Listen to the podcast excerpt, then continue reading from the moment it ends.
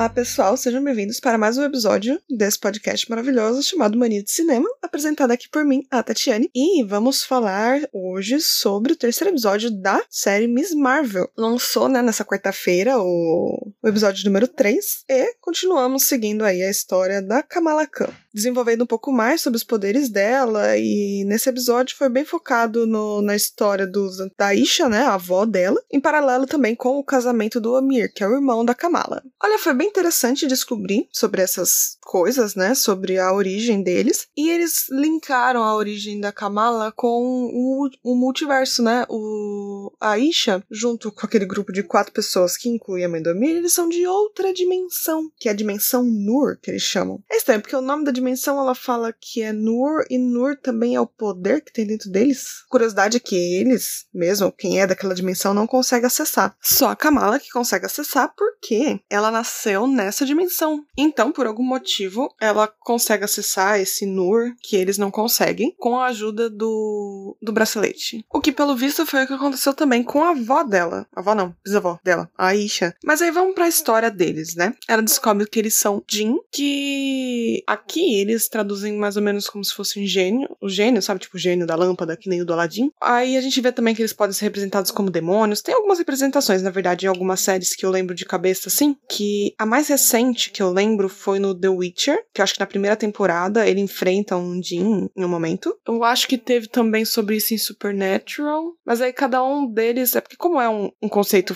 folclórico do Islã, essas coisas assim, né, com, com origem lá, eles têm algumas atualizações, né, que eles usam na cultura pop hoje em dia para fazer filmes, essas séries, essas coisas assim, né. Aqui eles tentam pegar de, da origem do mito mesmo, dizendo que é porque eles foram exilados da dimensão deles na nossa e condenados a ficar vagando aqui sem poder voltar para casa. Parece que o bracelete não veio da dimensão deles, porque no, bem no comecinho eles mostram eles encontrando o bracelete, porque era para encontrar dois braceletes. Mas com aquela invasão da, da Inglaterra na Índia, acabou que um se perdeu ou tá com os britânicos ou algo assim. E eles só encontraram esse que tá com a Kamala agora. Alguém de algum templo falou para eles que eles precisavam dos dois para conseguir voltar para casa, provavelmente para abrir algum tipo de portal interdimensional, né? Mas como eles encontraram só um, eles iam tentar com esse um só. A Aisha colocou o bracelete, só que deu ruim. Aí teve aquela treta toda lá do trem e que que ela desapareceu. A mãe do Cameron se chama, chama Nadia. E ela falou que foi a última vez que ela viu a Aisha foi nessa hora aí, que eles pegaram o bracelete e eles acabaram se separando porque tava com a invasão britânica e ela desapareceu. Mas a Aisha já tinha filha, né, nessa época. Então eles já estavam vagando aqui há um tempinho no mundo. E eles não envelhecem, né? É bom deixar isso em consideração. Então pode ser que a Aisha ainda esteja viva e presa em algum lugar, talvez, não sei. Mas tem mais por trás dessa história aí, do que, que ela tá querendo contar. Porque, né? Eles foram exilados. Ela não fala qual é o motivo que eles foram exilados da dimensão deles. Ela só fala que eles são chamados de, de clandestinos da dimensão deles. Então, isso não são um alarme muito bom, né? Dá um pontinho de atenção aí pra esse pessoal. Não sei se pode ter acontecido alguma coisa com a bisavó da Kamala, porque ela tava com família, então talvez ela não quisesse mais voltar. Ou se ela fosse voltar, ela ia levar a família também, pode ser. Mas teve alguma coisa aí nesse meio tempo que aconteceu entre ela sair de lá da caverna com o bracelete e aquela cena que aconteceu no trem em que ela desapareceu e o bracelete foi parar na mão da Sana, né, que é a avó da Kamala. Alguma coisa aconteceu aí nesse meio tempo que a gente ainda vai ter que descobrir. E tem uma coisa muito a ver com esse trem, né? O trem que foi onde a avó e o bisavô, né, da Kamala escaparam daquela cidade. Provavelmente é alguma coisa bem importante, né? Que aconteceu aí nesse meio período, porque o trem fica aparecendo em visões que o bracelete causa nas pessoas o tempo inteiro. Inclusive para ela e pra Nadia. Não sei o que, que deu de errado. Aí, mas alguma coisa deu errado nesse meio tempo aí. E sobre esse bracelete, né, na verdade? Porque eles encontram o bracelete, um braço decepado em algum lugar que deu ruim, né? Deu alguma merda lá e eles destruíram o local. O cara que usava o bracelete teve o braço decepado, provavelmente morreu. E uma coisa interessante é que o cara do bracelete, ele tinha o braço de coloração azul. Aí o que me fez pensar, ou é falta de circulação mesmo, porque o braço está decepado, mas eu, o que me fez lembrar um pouco também sobre o gênio da lâmpada, que nem o do Aladdin, que provavelmente foi puxado de algum outro conto, né? Mas a minha referência é Aladdin, né? Fazer o quê? Que ele também é azul e usava os bracelets braceletes, né? O bracelete era pra aprisionar ele. Esse aí eu acho que não faz a mesma coisa tinha dois, um em cada braço, né? Ele usava, que eram quase como algemas, né, pro gênio do Ladin. Mas aí eu tava pensando em referências sobre Aladdin e eu lembrei. Outro povo que tem a coloração azulada da pele e tem no universo da Marvel são os Kree, que a gente já viu nos filmes aí da Capitã Marvel, do, do Guardiões da Galáxia, né? Que é o esse pessoal que tem essa coloração azulada. Uma coisa interessante que eu tava pensando sobre a cronologia da Marvel, porque vai vir no futuro, né? Essa a Secret Invasion, que é a, acho que é série, é série da Marvel, que não são sobre os Kree, são sobre os Skrulls, que os Kree são os azuisinhos e os Skrulls são os metamorfos lá que são esverdeados, que já estavam na Terra tem alguns anos, como a gente viu no filme da Capitã Marvel lá, todo aquele plot lá envolvendo os Skrulls e os Kree também. Mas não lembro deles terem citado alguns Kree na Terra. O filme da Capitã Marvel se passa acho que na década de 90, mas os Skrulls já estavam na Terra já nesse período. E os Kree e os Skrulls, eles, né, tem, tem um conflito entre os dois. Eu sei que tem uma saga nos quadrinhos de, de guerra entre os Kree e os E eu acho que uma parte passa aqui na Terra, né? Então talvez eles já estejam aqui pela Terra há alguns anos e, e seja um dos Kree que tava com os braceletes. E talvez tenha alguma treta aí envolvendo, envolvendo Secret Invasions, que vai lidar talvez para as guerras secretas. Não sei, porque eu não li essas sagas dos quadrinhos, então eu não sei direito para onde é que onde é que elas se conectam, né? Mas eu sei que elas existem, que tem Skrulls no planeta. Os os azuis, nem tanto. Pelo menos a gente não viu até agora, mas aí temos uma indicação aí de que talvez eles estivessem aí com esse cara de coloração azulada. E um ponto também que eu fui pesquisar depois que eu terminei de assistir o episódio é porque essa parte do comecinho dele, que eles estão atrás do bracelete, e que depois, quando volta, dá o time jump aí pro futuro, a gente vê a Nadia contando pra Kamala sobre a história de vida da família dela e deles em si, né? Essa parte do passado passa em 1900 1942, que é o mesmo ano onde começa o primeiro filme do Capitão América, que é em 1942, porque começa com o Caveira Vermelha lá encontrando o Tesseract. Ele encontra o Tesseract em março de 1942, enquanto isso aí também tá acontecendo em 1942. Não sei se no mesmo mês, não sei se um pouco antes ou um pouco depois. Mas a gente vê aí o universo da Marvel começando aí nesse ano, né? Então, eles voltaram de novo com esses personagens pro ano de 1942. E aí passa nessa mesma época, então, do, do filme do Capitão América. Ele se alista em 1943 e ele é congelado em 1945. Então essa parte aí acontece no antes até do alistamento do Capitão América mas ainda no ano do que o Caveira Vermelha encontra o Tesseract, que é a primeira cena do filme do Capitão América, que é por ordem cronológica a primeira cena do universo da Marvel, porque o Homem de Ferro veio antes, mas aí passa no futuro, né? E esse aí do Capitão América veio depois, mas passa no passado. Então, cronologicamente falando, ele vem aí junto com o universo da Marvel, com a criação, né, do primeiro Vingador e tudo mais. Eu acho que não teve nada que se passou antes disso, pelo menos ainda. Eu acho que eles colocaram isso de propósito, em 1942, para ser o starter point do MCU mesmo. Então as histórias mais antigas sobre ele acaba sempre partindo desse ano. Agora, voltando aí para as histórias deles têm o poder reduzido nessa dimensão, os Jin, né? Atualmente, que a gente sabe, tem quatro, porque todo mundo acha que a Isha desapareceu, quer dizer, a Isha realmente desapareceu. Ninguém fala que ela morreu, mas dá-se a entender que sim, né? E eles falam que eles não conseguem acessar todo o poder deles nessa dimensão como eles conseguem acessar na outra. Então, não sei por que eles não tentam agora usar o bracelete. Bom, no primeiro momento que a Aisha usou, ela foi a primeira a colocar. E deu ruim e, e o bracelete desapareceu da mão deles. Então, não sei se eles não tiveram a oportunidade de tentar, mas agora uh, eles nem pensaram na possibilidade de usarem, sabe? Porque tava da Kamala, eles não quiseram tirar dela. Porque ia parecer um pouco suspeito já. Se ele falasse, me dá esse bracelete e a gente vai embora, você vai ficar sem nada. Então, não sei se eles estavam tentando conquistar a confiança dela ou alguma coisa nesse sentido mas eles não usaram o bracelete até agora, então não sabemos se ele de repente liberaria o poder deles também. E o do Cameron, talvez a, a Kamala deixe ele usar para ver se realmente funciona no futuro. Porque teve aí o conflito óbvio de mostrar que aquele pessoal, incluindo a mãe do Cameron, é, é o evil, né? Porque se eles são exilados, tá, ficava subentendido que talvez eles tivessem feito alguma merda, né?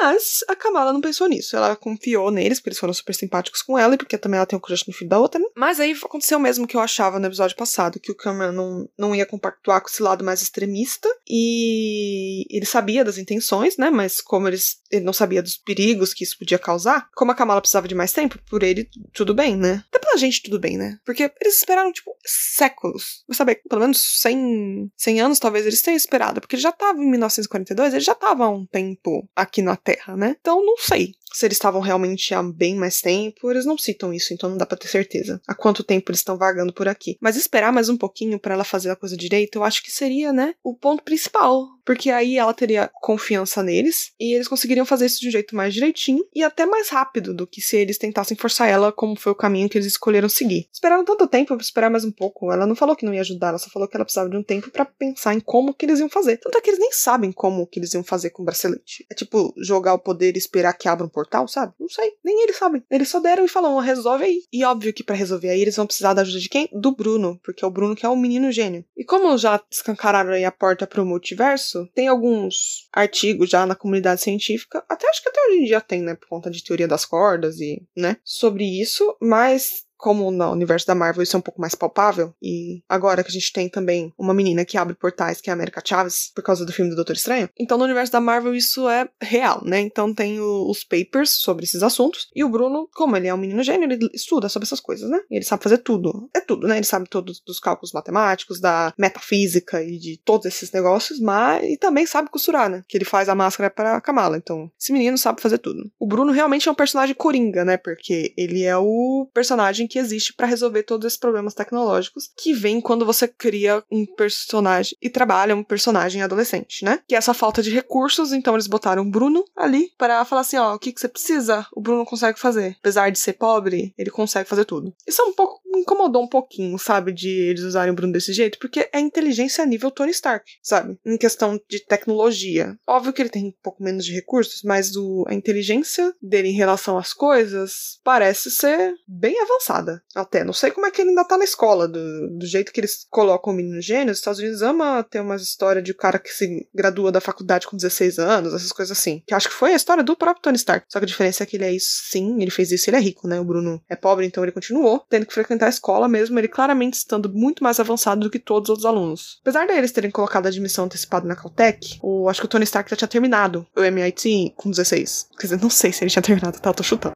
A gente sabe que ele se graduou cedo da faculdade porque ele era um gênio e o Bruno, que parece ter inteligência igual, ainda tá na escola porque é conveniente. Mas pelo menos o Bruno contou pra Kamala da Caltech, né? Eu achei que ela ia, ia ter um drama maior ó, em torno disso, né? Mas eu não achava que ela ia querer impedir ele de ir. Ele só quer ir depois que resolver essa situação. Então eu acho que depois que terminar essa temporada, ele vai pra Caltech. Depois que esse arco aí de história que eles estão construindo tiver resolvido, né? Deve terminar com ele indo pra, pra Caltech ou será que eles vão matar o Bruno no final? É uma possibilidade, né? Mas dificilmente eles vão fazer isso, porque eles não matam quase personagem adulto, vai matar o adolescente. Agora, sobre a Nakia. Ela voltou, né, a ter um pouco mais de visibilidade nesse episódio, que ela não teve tanta participação do arco principal dele. Só realmente quando o pessoal lá do governo, do Departamento de Controle de Danos lá, foi tentar revistar a mesquita. Ainda bem que o outro fala, o, o outro agente falou, não, vai contato, né, porque eles estão sendo vigiados sempre. Não, ela chega com a caruda e fala assim, ó, oh, vamos revistar tudo isso aí, quem que é que você tá escondendo? Mas aí a Nakia não deixa revistar, porque eles não têm, né, jurisdição para fazer isso, eles têm que seguir tudo direitinho. E eles citam por cima essa questão realmente do preconceito. Eles dão muito pincelado, eles não se aprofundam muito nesse assunto. O arco da Nakia é, é, o que mais fala disso. O arco da Kamala, ela não tá focada nesses pontos. Porque a, a Kamala realmente, ela tá, sempre viveu mais no mundo da lua mesmo. A Nakia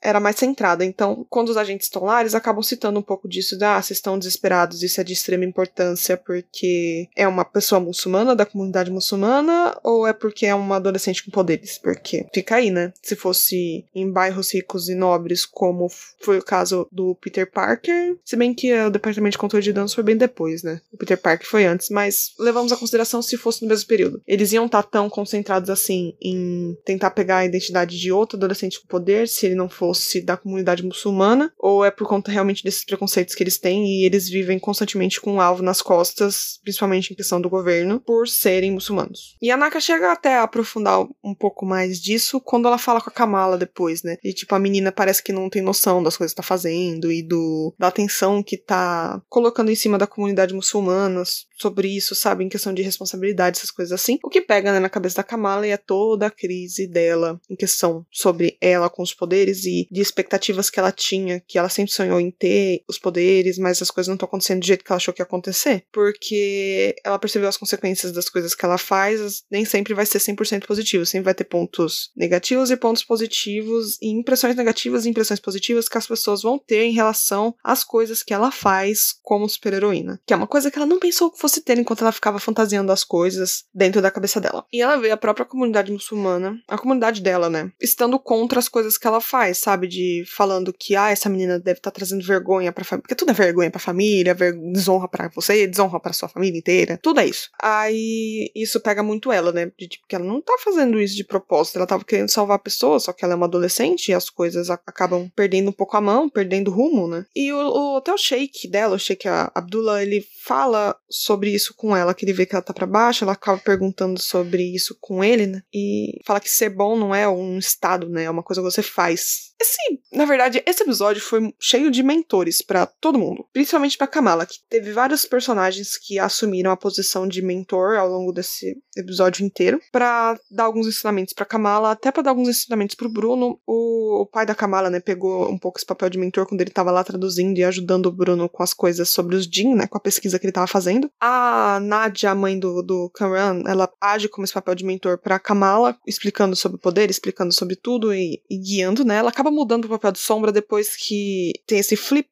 eu achei um pouco repentino o flip dela, na verdade. Eu já suspeitava mesmo que eles eram os bad guys, inclusive por conta do, dos trailers que eu vi sobre Miss Marvel. Só que eu achei que a mudança foi muito sem sentido, porque uma hora ela tá tipo super amores, ah, vamos ajudar. Aí a Kamala fala que ela tá estudando um tempo, ela precisa de um pouco mais para tentar achar uma forma de fazer isso com segurança. Ao invés dela tentar conversar com a Kamala e ela a fazer de outra forma e tentar convencer, sabe, por esse sentido, não. Ela já quer partir pra força bruta e obrigar ela a fazer, sendo que é um pouco burro essa tentativa. E não achei que fosse mais inteligente para fazer, mas foi o que o roteiro seguiu por esse caminho. Aí eu achei um pouco forçado por conta disso, né? Tinha maneiras mais inteligentes de fazer isso para seres que são que vivem muitos anos. Eu achei um pouco burro, sabe? Colocar tudo a perder por conta de más decisões e más escolhas, como tentar forçar a menina, que com certeza ia complicar mais a situação do que eles tentarem pelo lado mais de ludibriar ela e tentar convencer ela a fazer as coisas do jeito que eles querem que façam. Mesmo que ela fosse recusar, eu achava que eles podiam ter tentado mostrar essa tentativa, sabe? Um pouco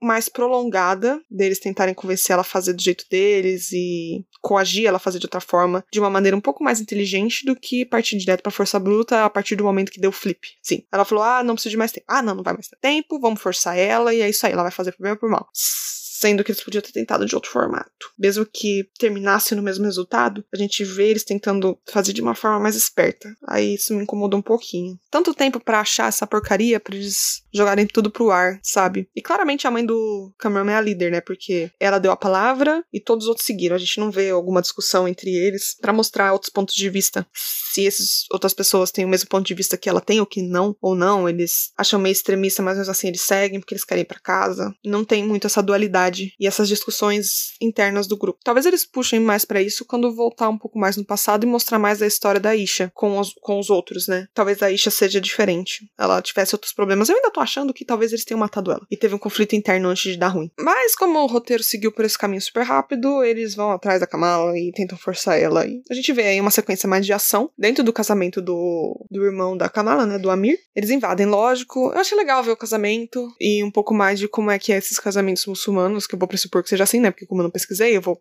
vou achar que tudo que eles colocaram lá do jeito que é. Aí eu achei divertido ver essa coisa mais leve, né, em cima, porque quando a gente vê representações, ainda mais desse pessoal que é do sul da Ásia e Oriente Médio, a gente vê uma coisa bem estereotipada, né? Geralmente em filmes e séries, eles acabam sempre puxando pra esse lado da, da restrição cultural que eles têm, tipo, no país, eles sempre acabam puxando pra esse lado, mas nesse eles não puxam tanto, ainda bem. Eles nem focam tanto a diferença de tratamento entre homens e mulheres, que algumas partes mais extremistas da religião têm, eles não, não fazem isso aqui. Tanto é que pode ser também do, da comunidade que eles vivem aqui nos, no, nos Estados Unidos, que é diferente também da, do como seria essa comunidade se vivesse dentro dos países com religião islâmica, né?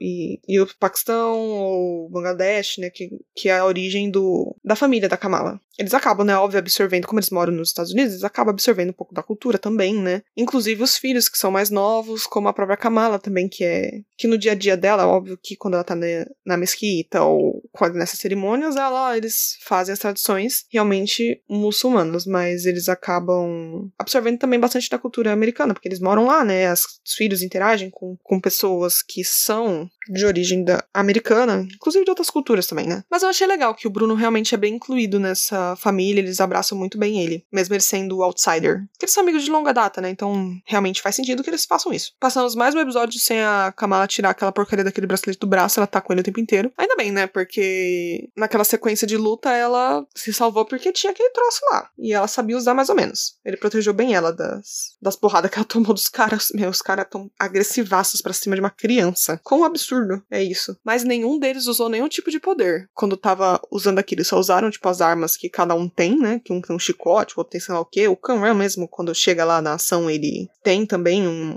um negocinho que ele usa, que o Cameron aparece, óbvio, para defender a Kamala. Interrompendo uma cena que o Bruno ia ter uma dança lenta com a Kamala, o que me faz acreditar que o Bruno realmente tem alguns sentimentos pela Kamala, apesar da Kamala claramente não ter pelo Bruno. É o clássico, né, do amor unilateral adolescente, que sempre tem nessa série das botas pinguim. Mas o Bruno também ajuda ela, apesar de claramente aquela hora ela não precisar de salvação, porque ele tava vindo com aquele chicote, um dos caras maus lá, e ela ia conseguir defender do chicote só levantando o braço e ativando o poder, mas aí o Bruno jogou presente, chamou atenção para ele, tomou uma cadeirada e provavelmente quebrou o braço. Então, deve ter doído até. Não vou falar muito da sequência de ação, porque a óbvio que não é uma sequência de ação tipo, nossa, que foda, ela sabe lutar super, porque ela não sabe, né? Então, a personagem mesmo não sabe lutar, então ela só é meio desengonçado. É só um pouco caricato em questão dos caras, tipo, Brutamonte, que não fala nada, não falou nada desde o começo e tá lá atacando ela. Aí é um pouco caricato também, um pouco em questão por conta disso, mas fora isso foi ok.